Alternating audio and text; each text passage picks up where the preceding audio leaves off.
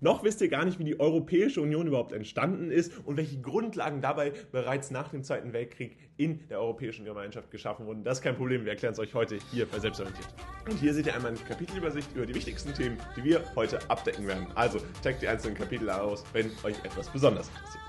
Und bevor das Video jetzt losgeht, seht ihr jetzt hier einmal, wir haben für euch nämlich einen Kurs erstellt, die Europäische Union. Da ist natürlich nicht nur die Geschichte drin, sondern alles, was ihr rund um die Europäische Union für euer Abitur wissen solltet. Und dementsprechend gibt es da natürlich Texte, Aufgaben zum Verstehen, aber eben auch Zusammenfassungen und Lernkarten, wenn ihr mal ein bisschen schneller lernen wollt, wenn eventuell die Klausur schon morgen ansteht und ihr es wieder vergessen habt, richtig zu lernen. Also checkt diesen Kurs unbedingt aus. Er ist jetzt für euch in der Videobeschreibung verlinkt. Also also, erster Link in der Videobeschreibung. Und dort bekommt ihr jetzt auch 20% mit dem Code WELCOME, wenn ihr diesen Kurs haben wollt. Außerdem ist es natürlich so, dass wir Selbstorientiert Plus jetzt haben. Das heißt, alle Kurse, die wir jemals veröffentlicht haben, für euch im Zugriff in einem Abo. Also auch das könnt ihr gerne jetzt auschecken. Zweiter Link in der Videobeschreibung. Und dann würde ich sagen, starten wir mit dem Video. Los geht's. Und zunächst wollen wir uns erstmal die Gründungszeiten der Europäischen Gemeinschaft anschauen angucken. Es ist ja ganz klar, die Europäische Union ist etwas, was erst mit der Zeit entstanden ist und das basiert auf verschiedenen Entscheidungen, die natürlich schon ganz früh getroffen wurden. Und dafür entscheidend ist unter anderem natürlich auch die Geschichte, die vor einer Verein, vor einem vereinten Europa überhaupt äh, ja, stattgefunden hat. Und da muss man sich ganz klar machen, dass natürlich der Erste und Zweite Weltkrieg enorm prägend für Europa, für die gesamte Welt war und somit natürlich die Gründung der Europäischen Union nach dem Ende des Zweiten Weltkriegs erst beginnen konnte, äh, als mehrere europäische Staaten beschlossen, jede Ursache zu vermeiden, die zu einer neuen Konfrontation führen konnte. Ganz wichtig ist, dass hier natürlich die Europäische Union keine Sonderrolle in dem Sinne hatte, sondern dass die Europäische Gemeinschaft letztendlich ein weiterer Entwurf war, den Frieden zu sichern, wie beispielsweise das auch über andere Konzepte, wie beispielsweise die Vereinten Nationen dann letztendlich äh, ermöglicht werden sollte. Also auch hier dieser Grundgedanke des Zusammenhalts, der extremst prägend war für diese historische Entwicklung der EU, um dann später eine wirtschaftliche und aber auch politische Union zu sein. Und äh, konkreter kann man sogar sagen, dass der Ursprung der heutigen Europäischen Union bis zum 9. Mai 1950 zurückverfolgt werden kann. Jetzt fragt ihr euch, warum denn so genau? Warum der 9. Mai 1950? Das scheint mir sehr spezifisch. Und das ist es auch, denn an diesem Tag gab Robert Schumann, der französische Außenminister zu dieser Zeit, eine an Deutschland gerichtete Erklärung ab, die äh, entsprechend vorschlug, die gesamte deutsch-französische Kohle- und Stahlproduktion unter einer hohen gemeinsamen Autorität zu stellen und gleichzeitig eine gemeinsame Organisation zu schaffen, die für die Beteiligung anderer Länder Europas offen ist. Mit dieser Erklärung schlug Frankreich damit Deutschland öffentlich vor, seine traditionellen Differenzen zur Gründung einer gemeinsamen Basis für wirtschaftliche Entwicklung beiseite zu legen. Und klar, in der heutigen Zeit, wo wir ganz viel Kooperation gewohnt sind, ist es für uns selbstverständlich, dass man so ein Bündnis mit Frankreich eingehen würde. Aber gerade in der damaligen Zeit, ihr müsst euch vorstellen, was im Zweiten Weltkrieg alles passiert ist, unter anderem eben auch die äh, ja, schwerwiegenden Attacken auf äh, Frankreich durch Deutschland. Das alles muss man sich im Kopf setzen. Und nur fünf Jahre nach Ende dieses Krieges äh, ist entsprechend am 9. Mai 1950 dann der französische Außenminister auf Deutschland zugekommen und hat eben eine einheitliche deutsch-französische Kohle- und Stahlproduktion vorgeschlagen und sogar noch weiter gedacht. Diese Kooperation war noch weiter gedacht, denn es ging hier sogar darum, eine gemeinsame Basis zu schaffen, um wirtschaftliche Entwicklung auch mit anderen anderen Staaten zu schaffen. Also hier sehen wir, das sind ganz enorme äh, Bedeutungen, die äh, diese Gründungszeiten der Europäischen Gemeinschaft ganz wichtig waren, denn nur so konnte langfristig sich dieser Gedanke von Kooperation auch in den Köpfen aller letztendlich ähm, vereinigen. Das war natürlich für jeden Menschen in Europa einerseits extremst wünschenswert, andererseits gab es auch große Zweifel. Also diese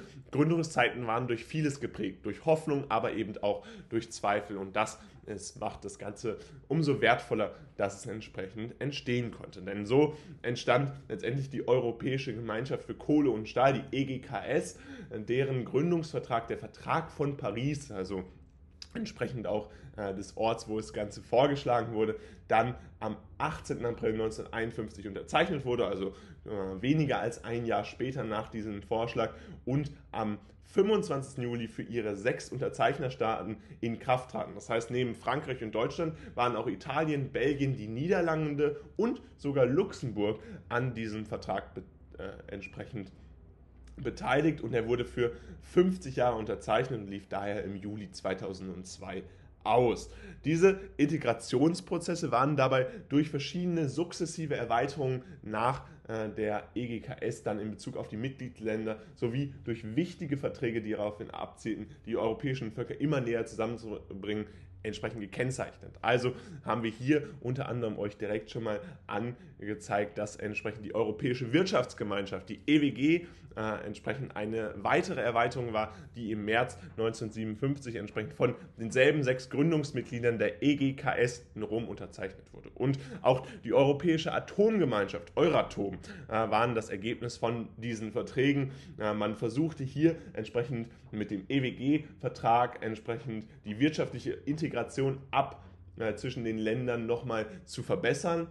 Das heißt, die Errichtung eines gemeinsamen Marktes und auch die schrittweise Annäherung der Wirtschaftspolitik äh, seiner einzelnen Mitglieder. Das heißt, ihr seht, diese Gründungszeiten der Europäischen Gemeinschaft waren auch durch einen enorm schnellen Fortschritt geprägt. Das heißt, wir müssen uns ja immer in der Politik vorstellen, dass die Mühlen etwas langsamer malen und hier sehen wir, dass von Beginn dieser Europäischen Gemeinschaften vom 9. Mai 1950, wo überhaupt dieser Vorschlag nur zwischen Deutschland und Frankreich entsprechend bestand, dann über die EGKS, über diese Stahlgemeinschaft mit sechs äh, Gründungsmitgliedern, dann wie sogar den Europäischen Wirtschaftsgemeinschaftsraum geschaffen haben, die Europäische Atomgemeinschaft 1957, also nur knapp sieben Jahre später, sogar ein bisschen weniger als sieben Jahre später. Das ist doch sehr verwunderlich, äh, wie schnell das entsprechend hier äh, klappen konnte und wie schnell diese Gründungszeiten der Europäischen Gemeinschaft letztendlich auch schon den Gedanken einer wirtschaftlichen und politischen Union dann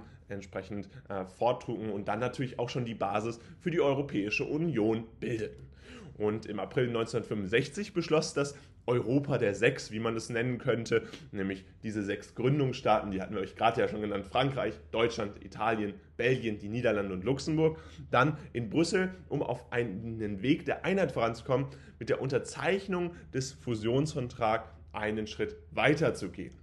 Das heißt hier, dieser Fusionsvertrag äh, sah entsprechend vor, dass man vier grundlegende Institutionen schaffen sollte. Und diese grundlegenden Institutionen kennt ihr alle, denn das waren einerseits das Europäische Parlament, der Rat der Europäischen Union, die Europäische Kommission und der Gerichtshof. All das eben hier im April 1965 bereits beschlossen. Natürlich in einer ganz anderen Stat äh, Statute. Das heißt, hier wurden natürlich immer weitere Regularien beschlossen. Das Ganze wurde immer weiter optimiert. Aber die Gründungszeiten na, dieser vier Institutionen, die ja noch heute eine sehr wichtige Rolle in der europäischen Politik spielen, die kann man eben bis dorthin zurückführen. Und damit fassen wir euch das Wichtigste rund um die Gründungszeiten der Europäischen Gemeinschaft einmal zusammen. Die Gründung der Europäischen Union begann letztendlich nach dem Ende Zwei des Zweiten Weltkriegs. Also man wollte Frieden schaffen und das war äh, insbesondere hier natürlich mit mehreren europäischen Staaten vereinbar, unter anderem eben mit diesem Vorschlag von Frankreich, eine äh, Stahl- und Kohlegemeinschaft äh, zu bilden. Und da wurden dann später noch vier weitere Länder integriert, nämlich Italien, Luxemburg, die Niederlande, ähm, und entsprechend auch Belgien neben Frankreich und Deutschland eben. Und später kam es dann genau mit diesen sechs Mitgliedern dann zur Europäischen Wirtschaftsgemeinschaft, womit eine weitere Annäherung auch auf wirtschaftliche Art und Weise stattfinden konnte. Und die Europäische Atomgemeinschaft waren letztendlich auch das Ergebnis von diesen Verträgen, die dann im März 1957 von denselben sechs Gründungsmitgliedern der EGKS in Rom unterzeichnet wurde. Und später, im April 1965, beschloss das Europa der Sechs, wie man diese sechs Gründungsmitglieder auch nennt, in Brüssel dann, um auf dem Weg der Einheit voranzukommen, mit der Unterzeichnung des Fusionsvertrags einen Schritt weiter zu gehen. Das heißt, hier hatte man bereits die ersten Institutionen, die gegründet wurden, das Europäische Parlament, der Rat der Europäischen Union, die Europäische Kommission und auch den Gerichtshof. Nun ist der Hauptteil des Videos vorbei. Wichtig ist aber, dass wir euch nochmal ein weiteres Video hinzugefügt haben, was für euch relevant sein könnte. Also bleibt jetzt dran und guckt es euch an. Gucken wir uns nun die Gründung der EU an. Wir haben uns jetzt schon bewusst gemacht, dass die europäische Gemeinschaft schon viel weiter zurückliegt. Wir haben sie bis auf 1950, auf den 9. Mai 1950 zurückverfolgt, wo entsprechend dieser Vorschlag durch Robert Schumann, dem französischen Außenminister, stattfand, mit Deutschland eine gemeinsame Kohle- und Stahlproduktion zu forcieren. Und jetzt wollen wir uns angucken, wie denn dann aus diesem Vorschlag, der dann ja über die Weiterentwicklung des wirtschaftlichen Raums in der EU mit Belgien, Italien, den Niederlanden, aber eben auch Luxemburg dann die Gründung der EU stattfinden konnte. Und die einheitliche europäische Akte vom Februar 1986 in Luxemburg beschlossen, erweiterte die Ziele der Gemeinschaft, indem sie als neues Ziel für den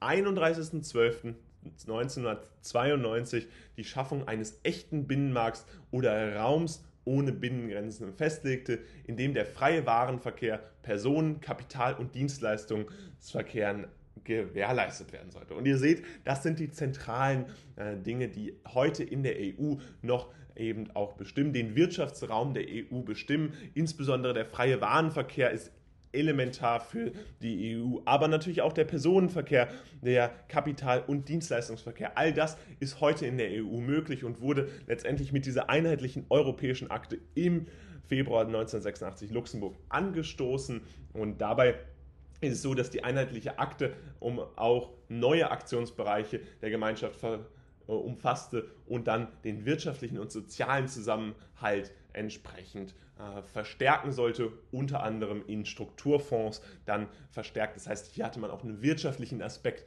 der das Ganze nochmal absichern sollte und diese Gründung der EU bis 1992 dann tatsächlich forcierte. Und es ist verwunderlich, aber es passierte dann tatsächlich genauso, wie die Politik es äh, versiert hatte, sogar früher als eigentlich gedacht. Denn die Europäische Union wurde dann äh, entsprechend mit einem Vertrag über die Europäische Union vom äh, Februar 1992 gegründet in Maastricht. Deswegen ist es auch der Maastrichter Vertrag, der sich dann um mehrere Achsen dreht, die wir euch jetzt hier ganz zentral alle beleuchten wollen. Also der, das, der Vertrag von Maastricht 1992 im Februar ist dann letztendlich die äh, ja, Ausführung der europäischen Akte, das Ziel, was man ähm, bereits sechs Jahre zuvor definiert hatte, in Luxemburg definiert.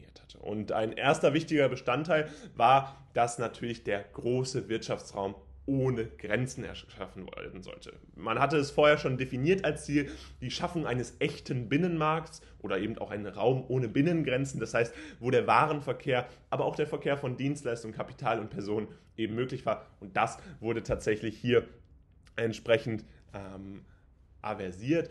Äh, das heißt, man hatte nicht nur eine Zollunion, sondern eben einen tatsächlichen Wirtschaftsraum, der all diese Aspekte umfasst. Außerdem sollte natürlich die Einführung einer einheitlichen Währung forciert werden, die mit einer Wirtschafts- und Währungsunion konstitutiv ist. Das heißt, hier äh, haben wir entsprechend diese Wirtschafts- und Währungsunion als Überbegriff, die dann entsprechend für die Gründung der EU enorm wichtig ist. Äh, wir wissen, dass die einheitliche Währung erst später kam, aber äh, bereits hier im 1992 eben als Ziel auch ausgegeben wurde. Natürlich war auch zu Beginn der EU schon klar, dass bestimmte Aspekte nicht direkt umgesetzt werden konnten, sondern dass man diese Ziele erstmal definieren musste, um eben auch an diesen Zielen arbeiten zu können. Ähm, natürlich auch gerade am Anfang der Zeit nach dieser Gründung der EU, nach diesem offiziellen Vertrag, gab es immer wieder Diskussionen über die Ausgestaltung dieser einzelnen ähm, Regularien. Und natürlich ist es auch ganz wichtig hervorzuheben, dass nicht alles, was hier so beschlossen wurde, direkt einwandfrei umgesetzt werden konnte. Wir sehen auch heute, dass es noch große Probleme für die EU gibt, aber nichtsdestotrotz war diese Gründungszeit der EU, diese finale Gründung 1992 dann doch von enormer Hoffnung geprägt und eben auch von großem Erfolg bis dato.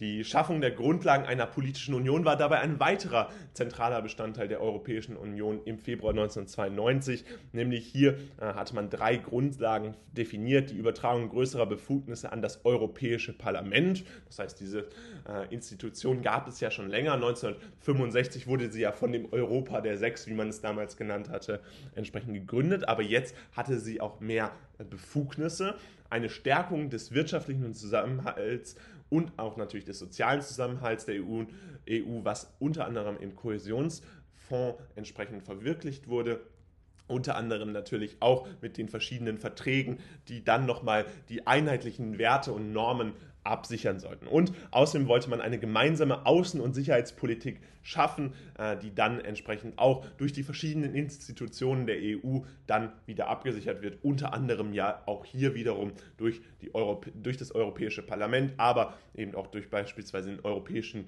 Gerichtshof. All das, wie aber auch der Rat der Europäischen Union und die Europäische Kommission sind natürlich Organe, die hier ganz wichtig sind, um diese verschiedenen Achsen dann abzusichern und das äh, hatte man natürlich auch in diesem Vertrag nochmals festgehalten. Und der letzte Punkt ist, dass eine weitere wichtige Neuerung des Vertrags war, dass die Schaffung der Union Bürgerschaft für die Staatsangehörigen aller Mitgliedstaaten stattfand. Und das war elementar. Man muss sich vorstellen, bis dato war es nicht so einfach möglich, diesen Personenverkehr in jedem Teil der EU zu ermöglichen. Das heißt, hier diese Unionsbürgerschaft, die letztendlich vorsah, dass diese verschiedenen Aspekte vereint wurden, die Freizügigkeit innerhalb des Hoheitsgebiets der Mitgliedstaaten niedergeschlagen äh, zu werden. Man konnte entsprechend sich dort verankern, man konnte äh, frei diese Räume wechseln. Auch das äh, kennen wir ja heute noch äh, und ist eben ein wichtiger Bestandteil auch der Reisefreiheit, die beispielsweise in der EU besteht. Als Wähler und Wahlberechtigter bei Kommunalwahlen kann man entsprechend auch in den Mitgliedstaat dann entsprechend äh, sich einbringen. Auch das sind Neuerungen, die natürlich auch diese, ähm, diesen politischen Prozess der Vereinigung ganz klar bedeutend äh, machen. Und äh, man hatte sogar die Möglichkeit, äh, seinen Wohnsitz entsprechend äh, zu äh, aversieren, also diesen Wohnsitz auch zu ändern, auch in Länder zu übertragen, wo man vorher entsprechend äh, vielleicht ja, größere Visabedingungen beispielsweise erfüllen hätte müssen. Und natürlich äh, ist das alles unter den gleichen Bedingungen, die entsprechend für einen Staatsangehörigen des Staates im gleichen, im Heimatstaat sozusagen gehalten. Also die EU war wirklich eine Vereinheitlichung und diese Unionsbürgerschaft enorm wichtig, um entsprechend auch Migration innerhalb der EU, um auch Talentabwerbung innerhalb der EU zu ermöglichen. Also ganz zentrale Prozesse, die noch heute stattfinden und die noch heute ein wichtiges Konstrukt für die Schaffung einer wirtschaftlichen und politischen Union sind. Und hier wollen wir euch das Wichtigste nochmal zusammenfassen, nämlich äh, einerseits, dass äh, die einheitliche europäische Akte ein grundsätzlicher äh, Gedanke war, erstmal im Februar 1986 ein Ziel zu definieren. Man äh, wollte die Ziele der Gemeinschaft defini definieren, indem bis zum 31.12.1992 die Schaffung eines echten Binnenmarkts vorgesehen war, also ein Raum ohne Binnengrenzen, äh, in dem dann freier Warenverkehr, Personen-, Kapital- und Dienstleistungsverkehr gewährleistet werden konnte. Und das schaffte man tatsächlich, denn man schaffte den Vertrag über die Europäische Union vom Februar 1992 in Maastricht, den Maastrichter Vertrag, der sich dann um mehrere Achsen drehte, die wir euch alle hier einmal benannt hatten, nämlich die, den Höhepunkt des großen Wirtschaftsraums, der tatsächlich geschaffen wurde, ohne Grenzen, genauso wie man es in der einheitlichen europäischen Akte im Februar 1986 vorgesehen hatte. Gleichzeitig die Einführung einer einheitlichen Währung als Ziel, was nicht direkt umgesetzt werden konnte, aber eben äh, maßgebend hier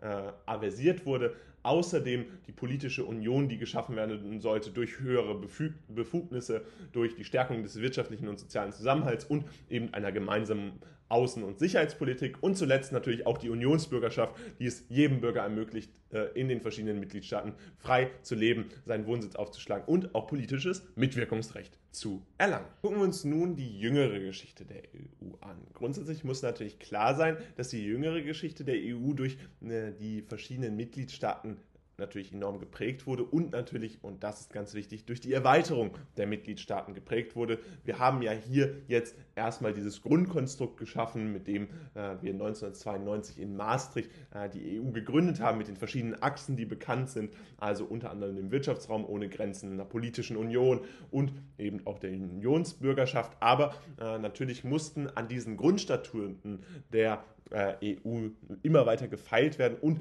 immer weiter reguliert werden, um eben eine optimale Europäische Union zu schaffen. Und dabei ist es so, dass im Oktober 1997, also fünf Jahre nach Gründung der EU durch diesen Vertrag, den Maastrichter Vertrag, dann äh, ein äh, Vertrag geschaffen wurde in Amsterdam, der bestimmte Aspekte des Vertrags von äh, Maastricht revidierte, um unter anderem dann auch die Währungsunion mit einer wirtschaftlichen und sozialen Dimension zu vollenden. Unter anderem wurde der Stabilitätspakt ratifiziert, also ein Sanktionsmechanismus, der die Solidarität des Euros garantieren soll. Das heißt, hier ist es so, dass man natürlich auch verschiedene Möglichkeiten schaffen wollte, damit wir äh, entsprechend innerhalb der EU verschiedene Möglichkeiten haben, um verschiedene äh, Staaten zu sanktionieren, falls eben entsprechende äh, Möglichkeiten äh, des Euros nicht ausgeschöpft werden oder eben um auch die Solidarität sicher zu gewährleisten. Außerdem äh, wurde entsprechend äh, sich darauf geeinigt, eine aktive Beschäftigungspolitik entsprechend zu schaffen und der Vertrag von Amsterdam und das ist jetzt das Wichtige, scheiterte jedoch an der institutionellen Reform, die für künftige Erweiterungen um neue Länder notwendig war. Also wir müssen uns hier äh, sicher sein, dass eben der Oktober 1997 eigentlich ein äh, Ziel war, mit dem die Währungsunion sicher geschaffen werden sollte und gleichzeitig natürlich auch bestimmte Gedankenprozesse angestoßen hat, bestimmte äh, Willen der EU aufgezeigt hat, aber eben letztendlich hier äh, diese institutionelle Reform gescheitert ist, weil man eben verschiedene äh, Erweiterungen, äh, verschiedene Länder noch aufnehmen wollte.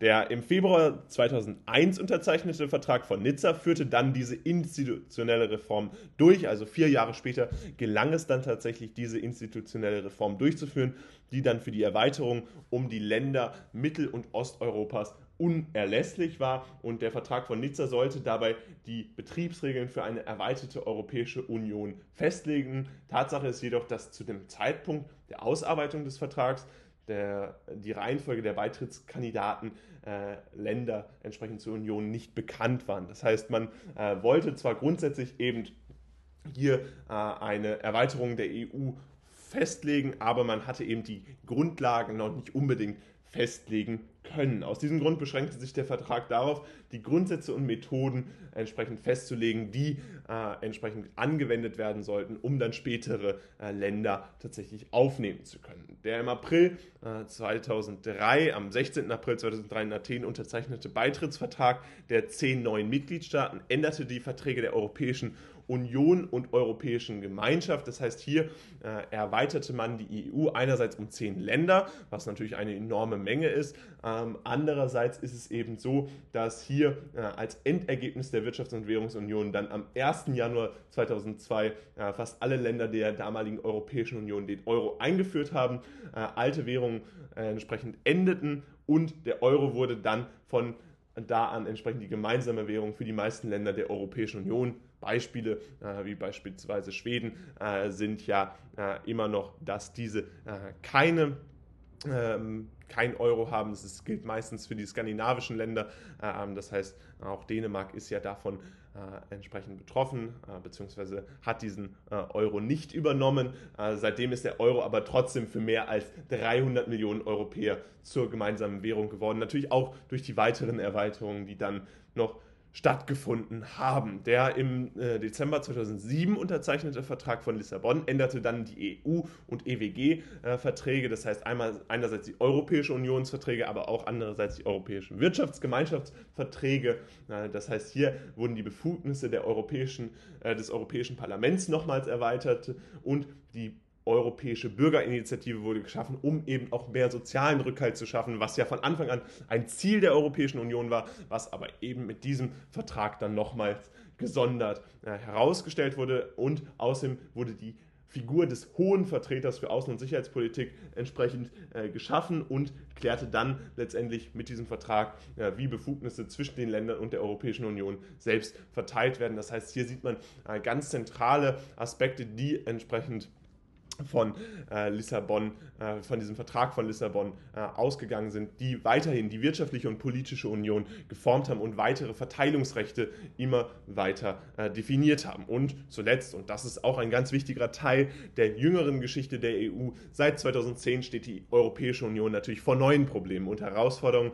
Beispielsweise hat die Finanzkrise Europa hart getroffen. Die EU hatte mehrere Länder bei der Bewältigung ähm, zu helfen. Das heißt, äh, die haben enorme Schwierigkeiten gehabt. Unter anderem äh, wurde die Bankenunion als Folge daraus gegründet, um einen sicheren und zuverlässigeren Bankensektor zu schaffen. Gleichzeitig sehen wir aber natürlich auch akute Probleme, die erst in den letzten Jahren dazugekommen sind. Beispielsweise gehört dazu eine Flüchtlingskrise, die äh, die EU vor enorme Probleme gestellt hat und auch die enorme äh, Lücken innerhalb der Regulation äh, der EU und auch der Solidarität in der EU offenbart. Zusätzlich gibt es aber natürlich auch Probleme, die erst in den letzten beiden Jahren dazugekommen sind, wie beispielsweise Covid oder jetzt die Energiekrise, welche insbesondere natürlich den, durch den Ukraine-Konflikt emporgekommen ist und damit natürlich auch eine weitere äh, Flüchtlingssituation innerhalb äh, Europas, was für die Europäische Union natürlich auch ein wichtiger äh, Teil ist. Unter anderem wichtig auch hier zu erwähnen, dass die Ukraine jetzt einen Beitrittskandidatenstatus hat und damit natürlich für die EU auch eine enorme Bedeutung hat. Also seit 2010 seht ihr, gab es auch noch weitere Entwicklungen, die unter anderem mit der Finanzkrise zu tun hatten, aber eben auch ganz zentrale Entwicklungen, die erst in den letzten zwei Jahren äh, entwickelt, äh, sich entwickelt haben, unter anderem eben auch wegen der Pandemie.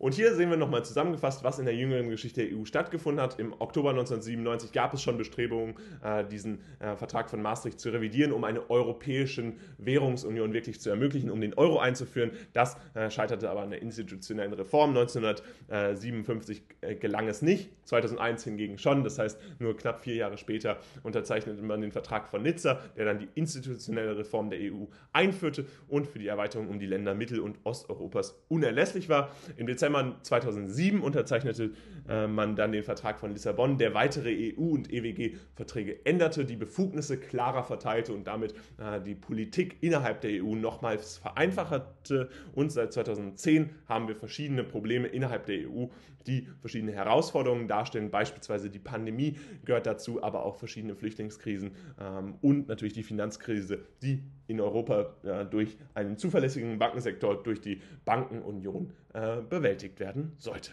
Und hier gucken wir uns nun nochmal die Grundlagen des Beitritts in die EU ein, an. Grundsätzlich gibt es eben verschiedene Aspekte, die aus dem Vertrag von Nizza 2001 hervorgegangen sind, äh, die entsprechend äh, es ermöglichen sollen, den, äh, die Reihenfolge bzw. die Beitrittskandidaten dann tatsächlich zu tatsächlichen Mitgliedern der EU zu machen. Das heißt, hier gibt es verschiedene Aspekte, die für die Bewertung von Mitgliedstaaten wichtig sind und diese wurden eben im Vertrag von Nizza im Februar 2001 festgelegt. Unter anderem gehört dazu, dass man eine neue Zusammensetzung der Kommission festlegte. Das heißt, man musste natürlich institutionell äh, bestimmte äh, Grundlagen abändern, um überhaupt einen Beitritt neuer Mitgliedstaaten zu ermöglichen, um den auch fair zu gestalten, damit auch eben äh, weitere Mitglieder tatsächlich daran teilnehmen konnten, äh, musste man eben auch die Zusammensetzung der Kommission ändern. Äh, man hat jetzt eine äh, Struktur geschaffen, in der dann die Kommission mit Beitritt eines Landes entsprechend sich ändert. Außerdem äh, wurde die qualifizierte Mehrheit des Rates entsprechend definiert äh, die dann ermöglicht, dass diese Mitgliedstaaten entsprechend auch ein ähm, wichtigen Bestandteil dieses Rates bilden können. Zusätzlich wurde das endgültige äh, Ziel äh, oder die endgültige Zahl der Sitze der neuen Mitgliedstaaten im Parlament festgelegt und die Zahl der ihnen im Parlament zuzuteilenden Stimmen außerdem auch noch dargestellt. Das heißt, hier insbesondere wurde natürlich über die Verteilungsrechte nachgedacht, wer entsprechend wie viele Sitze bekommt. Insbesondere war das entsprechend auch natürlich vor dem Hintergrund der Erweiterung der Länder um Mittel- und Osteuropa Europa, die hier entsprechend äh, mit diesem Hintergedanken für den Grundlagen des Beitritts in die EU enorme Bedeutung hatten. Außerdem äh, ist es natürlich wichtig, dass man äh, die Stimmen äh, festlegt, die ihnen dann im Rat zuzuteilen sind. Das heißt, ein Mitgliedstaat innerhalb der EU bekommt natürlich auch Stimmen im Europäischen Rat und diese müssen dann natürlich entsprechend verteilt werden und dafür wurden entsprechende Mechanismen geschaffen und zusätzlich wurde die Festlegung der zukünftig anzuwendenden qualifizierten Mehrheitsschwelle dann beschlossen, die unter anderem dafür wichtig ist, um bestimmte Verfahren einzuleiten, aber eben auch um Mitgliedstaaten aufzunehmen. Also diese zentralen Beitrittsstatuten wurden hier entsprechend nochmal, nochmals verbessert und All diese Fragen wurden dann letztendlich im Beitrittsvertrag der zehn neuen Mitgliedstaaten, der in Athen, Griechenland unterzeichnet wurde, rechtlich verankert. Das heißt, wir sehen, diese Grundlagen des Beitritts in die EU sind eben basierend auf dem Vertrag von Nizza, wo erstmals eine extremst große Erweiterung ähm, der EU stattgefunden hat und dies äh, dann entsprechend 1997 äh, mit Amsterdam, äh, dem Amsterdamer Vertrag, schon bereits aversiert wurde, dann aber 2001 mit diesem Vertrag von Nizza final festgelegt wurde und erstmals Anwendung dann im Vertrag von Athen am 16. April 2003 fand. Und hier sehen wir die Grundlagen des Beitritts in die EU nochmal festgelegt. Ihr seht, ganz zentral ist eben wichtig, dass man äh, eben diesen neuen Mitgliedstaat auch in der äh, Festlegung und Zusammensetzung der Kommission, den europäischen Raten äh, besitzt, äh, entsprechend berücksichtigt. Gleichzeitig ist es aber auch wichtig, dass man im Parlament dann natürlich die äh, zuzustehenden äh, Stimmen und entsprechend auch Sitze der neuen Mitgliedstaaten verteilt und man hatte eben die Möglichkeit, die zukünftig anzuwendende qualifizierte Mehrheitsschwelle zu definieren. Unter anderem fand das dann erstmals ähm, in der Erweiterung um zehn neue Mitgliedstaaten Anwendung in dem Vertrag von Athen im Jahr 2003 am 16. April.